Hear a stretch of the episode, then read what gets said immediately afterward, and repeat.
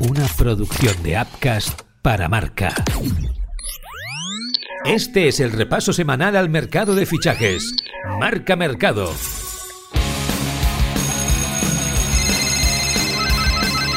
Marca Mercado con Joan Prats y Diego Picó. ¿Qué tal? Muy buenas y bienvenidos a Marca Mercado. Ya estamos a mes de junio y por tanto es momento de hablar de fichajes porque madre mía el mercado que tenemos por delante este verano. De hecho, esta semana ya se han detonado las primeras bombas. Diego Pico, muy buenas. Hola Joan, ¿qué tal? Creo que lo de esta semana ha sido el aperitivo para abrir boca. Y hemos empezado muy pero que muy fuerte, Joan. Dos de los grandes culebrones de los últimos meses se han resuelto ya y de forma abrupta pero no significa esto que el mercado vaya a ser aburrido, sino al contrario, queda claro que aquí nadie tiene tiempo que perder. Arrancamos. Pues vamos a ver si lo podemos contar todo. No va a ser fácil. Arranca el Marca Mercado edición verano 2023. Marca Mercado. Caliente, caliente. El verano del Real Madrid parece que va a ser uno de los más moviditos de toda Europa, especialmente la línea ofensiva donde Harry Kane y Kai Havertz parecen las dos estrellas que más gustan para acompañar a Rodrigo y Vinicius. Diego, la pregunta es, ¿es posible traer a ambos? Como diría el sabio Joan, primero el uno y luego el dos. Harry Kane es el jugador favorito de Florentino Pérez y es el jugador al que ha dado el sí Carlo Ancelotti. Es un futbolista de 29 años, juega en la Premier, juega en el Tottenham y tiene contrato, un goleador absoluto. Eso sí, va a ser complicado sacarlo del equipo londinense. El máximo mandatario del club es Levy, un negociador brutal que ya lo demostró con Modric y con Gareth Bale para llegar al Real Madrid. El Real Madrid quiere ofrecer cerca de 80 millones de euros. Levy pide un poco más, hasta 120 quiere pedir por el jugador. A partir de ahí es complicado que se cierre la operación, pero negocio va a haber y a largo plazo. Lo de Havertz es más complicado, pero primero todas las fichas a Harry Kane. En el caso de Havertz se había acelerado muy rápido la operación, pero esta semana hemos contado en marca que el fichaje se ha frenado en seco, mientras que Harry Kane ha ganado muchos enteros. Nos lo cuenta el redactor jefe de marca, José Félix Díaz, que avanzó la noticia. Sí, el Real Madrid tiene ahora mismo una urgencia, que es la encontrar un número 9, un delantero centro, ante la salida de Karim Benzema y sin contar con la posible llegada de José Lu, que llegaría para ocupar el puesto de Mariano. Ese nueve titular del Real Madrid no se lo puede poner cualquiera, ¿no? Tiene que ser un jugador con cierta experiencia. En un principio estaba orientado el Real Madrid a fichar a un, a un joven que tuviera futuro por delante, pero bueno, ahora ha cambiado las tornas y el nombre Harry Kane es el favorito, aunque bueno, es un fichaje repleto de dificultad, primero por la complicada amortización, por bueno, por los años y sobre todo por Daniel Levy, presidente del Tottenham, pero el Madrid no desiste. En lo que sí ha desistido es en fichaje de Kai Havertz. No es un delantero de centro puro, es un bueno, un todo todo terreno, como yo digo, que se mueve por todos lados, pero no, no, no van a fichar al, al, ex del Leverkusen y el Chelsea pues tendrá que, al parecer está intentando renovarlo y tendrá que negociar con el, con el alemán para encontrar ese punto de, de encuentro y firmar un nuevo contrato, porque con el Real Madrid no lo va a hacer. Marca Mercado. No se lo cree nadie. Venga, va, hombre. Si eres centrocampista y quieres cambiar de aires este año, es muy probable que el Liverpool esté interesado en ti. Ojo, la lista de jugadores que han sonado para reforzar al equipo de Jürgen Klopp es interminable. Desde Bellingham a Coné, pasando por Caicedo, Varela, Kessie, Declan Rice, Matthew Nunes, Paliña, Neves e incluso McAllister, que ya es la primera incorporación. Diego, es imposible, imposible, vamos, que fichen a tantos. El Liverpool puede ser este año el ogro callado del mercado. Ya lo dijo Jürgen Klopp, necesitamos darle un buen meneo a la plantilla, un cambio prácticamente radical. Se han ido bastantes jugadores y el primero en llegar ha sido un campeón del mundo, McAllister, procedente del Brighton. Al final han pagado 35 millones de libra, cerca de 40 millones de euros. Evidentemente no va a ser el único. Se habla de que sí, que tiene vía libre para negociar por parte del Barcelona, de Declan Rice, que sería un fichaje multimillonario, pero que también quiere el Bayern de Múnich. Mateus Nuna, Paliña, Neves, que también está en la lista del Barça, es un jugador que Deco y Jorge Méndez están moviendo muchísimo. Lo que está claro es que el Liverpool se va a dejar el dinero en el mercado y ha empezado por el centro del campo, pero ojo que amenaza con fichar un delantero top que no juega en la Premier. Está claro que el conjunto de Anfield busca una revolución total en el centro del campo, pero ¿por qué? ¿Acaso se van a ir todos? ¿Cuántos jugadores quiere Jürgen Klopp? Se lo pregunto al periodista y amigo Carlos Rojas. La revolución del Liverpool en el centro del campo se entiende no solo desde las altas, sino también desde las bajas. De hecho, este es el punto de partida sin duda para Jürgen Klopp, que pierde este verano porque acaban contrato a James Milner, Navi Keita y Alex Oxlade-Chamberlain. Es un fin de etapa clarísimo, pero no son los únicos que podrían salir, porque recordemos que Fabiño está claramente a la venta en el mercado. Veremos qué pasa con Henderson, aunque a priori va a seguir, y con Thiago, que recordemos le queda un año de contrato. También con nombres como Carty Jones, que a priori también estaría en el mercado, y Bajcetic, la gran sorpresa de la segunda mitad de la temporada que a priori se quedará en el club de Anfield. A partir de aquí está claro que Liverpool tiene que empezar a fichar. McAllister ha sido el primero. Yo creo que van a llegar como mínimo dos o tres eh, jugadores más. Dependerá un poco también del presupuesto del club. Por eso ha renunciado a Jude Bellingham para poder contratar a más jugadores con el presupuesto que estaba proyectado para la estrella inglesa que acaba de fichar por el Real Madrid. Y a partir de aquí será Jürgen Klopp quien elija los nombres. Como siempre, es, recordemos, un entrenador de perfiles y no de efectivos. Es decir, el Liverpool no se volverá loco por cualquier jugador, sino por el jugador que Jürgen Klopp considere necesario para su proyecto. Marca Mercado. Nos ha dejado flipados.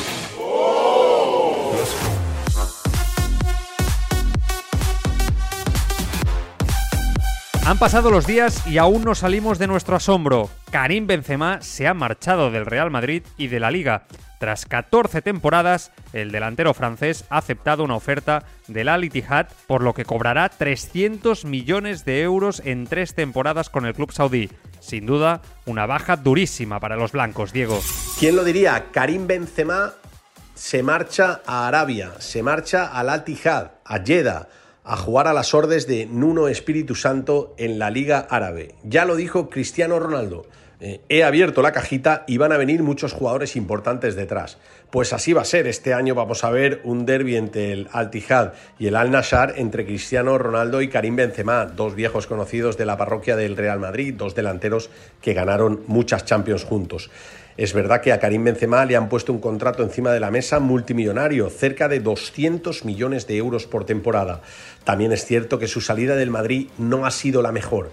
Pocos días antes, 48 horas, no más, antes de decir que se iba a Arabia, dijo públicamente que todo lo que se decía en Internet era falso y que él se quedaba en el Real Madrid. No lo llegó a decir así, pero prácticamente. Al final decidió marcharse del Real Madrid. La despedida ha sido más bien fría, como si fuera un jugador normal y no una auténtica leyenda del Real Madrid que ha ganado muchos, pero que muchos títulos. Marca Mercado. Está hecho.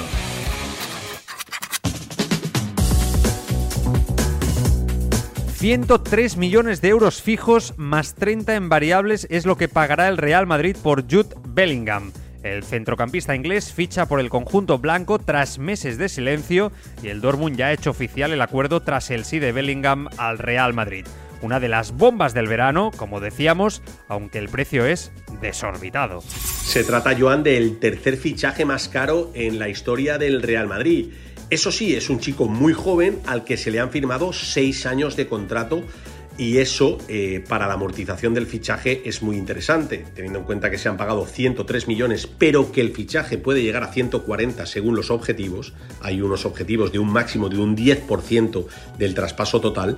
Eh, se trata de que el jugador al Madrid le puede costar por temporada, sin contar el sueldo, cerca de 18 millones de euros. Es, un, es una amortización asumible para un club como el Real Madrid que ha perdido a jugadores muy importantes, pero que al mismo tiempo ahorra cerca de 80 millones de euros en fichas al deshacerse de la de Benzema, de la de Asensio, de la del mismo Hazard, de la del mismo Mariano. Son jugadores que dejan de pertenecer a la plantilla y por tanto liberan fair play.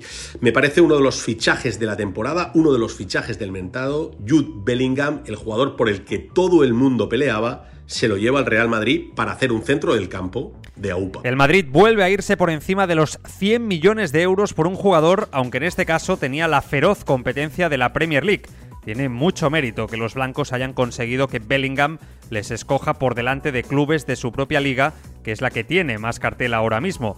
Le pregunto a Juan Ignacio Gallardo, director de marca, ¿qué importancia tiene la contratación del centrocampista inglés? Pues tiene mucha importancia porque con la llegada de Bellingham el Real Madrid incorpora talento puro a su plantilla y además en el centro del campo, que es donde germina el fútbol. Es uno de los futbolistas más codiciados del mercado y el conjunto blanco se asegura tener a a un jugador impresionante, un jugador que ha demostrado bueno, una exquisitez eh, que ha asombrado a media Europa y que al final recala en el Real Madrid, donde aportará mucho no solo a corto plazo, sino también a medio y largo, con ese contrato de seis temporadas que le han hecho. Y también es bastante interesante esa apreciación que comentabas, el hecho de que haya elegido al Real Madrid por delante incluso de clubes ingleses. Yo creo que esto es una demostración del poderío, del renombre, de la importancia que tiene el cuadro que preside Florentino Pérez a nivel internacional y es una buenísima noticia para la liga el que jugadores de esta talla, de esta envergadura,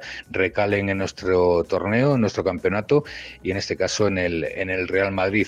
Con lo cual yo creo que es una de las grandes noticias de la temporada que finalmente se cerrase eh, para el conjunto blanco el, fichaje de este futbolista. Upcast, que no te lo cuenten, escúchalo de las pensiones, los impuestos, la educación, de la sanidad, de los discursos de odio y el aumento de la ultraderecha, de inmigración, nuevas tecnologías, del último challenge en TikTok, de la rajada de un famoso que se ha hecho viral, de la religión, del aumento de la violencia machista y las violaciones en menores. Hasta de fútbol podemos hablar cada día, pero lo haremos los jueves. Cada jueves un podcast de Apcas con Vanessa de Lucio, para hablar de todo y con todos, la actualidad a debate y análisis. Cada jueves con Vanessa de Lucio. HAL 9000, Max Hydrom, Skynet, Kit. La inteligencia artificial ya no es ficción, está entre nosotros abriéndose camino hacia el futuro. Upcast presenta El cerebro de la máquina, un podcast con Alejandro Gómez y con mucha inteligencia artificial.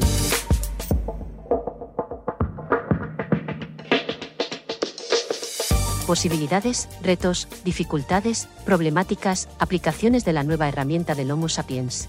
El cerebro de la máquina de Upcast en tu plataforma de podcasting.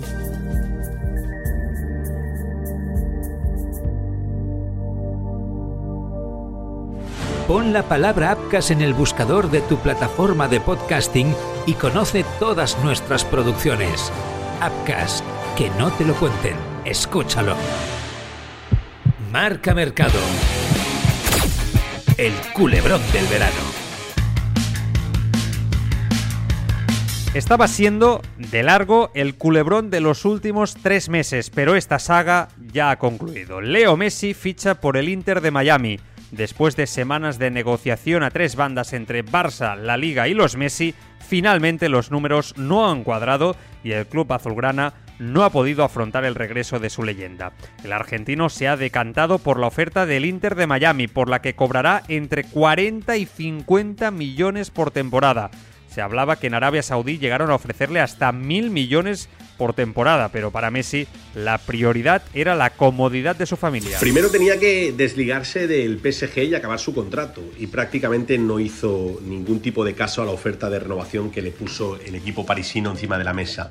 Messi tenía claro que cambiaba de aires y que no iba a volver al Barcelona. Me da la sensación que la cortina de humo que se ha generado en torno al futbolista y su regreso era eso, una simple distracción. Messi dudaba entre la oferta de oro del Al cerca de 500 millones de euros por temporada, o marcharse a Miami, al Inter de Miami, proyecto nuevo, cerca de 40 millones de euros, pero importante, va a participar de los beneficios de la propia liga a partir, a partir de Apple TV, que es donde se ve la liga, la Major League Soccer, y los beneficios de la misma. También va a participar de los beneficios de Nike y de la venta de camisetas y de un porcentaje al estilo Michael Jordan. Evidentemente la revolución Messi ha llegado a la MLS, ha llegado a Estados Unidos y con él pueden llegar más jugadores. Ojo que puede aparecer Busquets, ojo que puede aparecer Di María y ojo que puede aparecer Jordi Alba. Amigos, Miami, Liga Profesional, buena decisión de Leo Messi. Por otra parte, la noticia ha caído como un jarro de agua fría en Can Barça. Para el club azulgrana es un palo porque después de meses de rumores, al final los números han vuelto a tumbar a la ilusión. Le pregunto a David Bernabeu, compañero del diario Sport, cómo ha sentado la noticia en Barcelona. Presidente de Laporta cometió un error hace un año cuando desempolvó un tema que había sido muy doloroso y volvió a reabrir una página que solo tenía un sentido, realmente poderla cerrar con un final feliz cosa que no ha ocurrido y por tanto lo único que se ha generado es uh, sensación de frustración en los barcelonistas. Un error um, importante. Para mí, de toda esta película, el único que realmente ha tenido ganas de que volviera Messi ha sido Xavi. Yo creo que Messi se reilusionó con la posibilidad de volver con las conversaciones que tuvo con el técnico del Barça durante cuatro o cinco meses aproximadamente. Hablaban dos veces a la semana y Xavi le contaba aspectos de fútbol, del que sería su rol en el proyecto del año que viene, etcétera. Creo que Messi realmente llegó a ilusionarse con esta posibilidad, pero el primer problema que ha tenido el crack argentino, y ha sido que el Barça le ha dicho que tú tenía que esperar porque evidentemente no le podía inscribir, pues el genio ha dado un paso al costado. Es decir, no ha hecho lo que harán Gundogan o Íñigo cuando vengan, que será firmar y esperar a que el Barça les inscriba. No ha hecho en el fondo todo lo que podía hacer para volver a ser jugador del Barça. El problema para el Barça, que sigue teniendo la misma foto peor incluso que hace dos años, regla del 40%, mientras el Madrid ficha a Bellingham, Messi te dice que no, y que hemos vuelto a ver cómo se desgasta el entorno de Messi, ¿no? El padre le dijo una cosa a la puerta y a los cinco minutos nos estaba diciendo otra a los periodistas que le esperábamos. Marca Mercado. Qué viejos somos.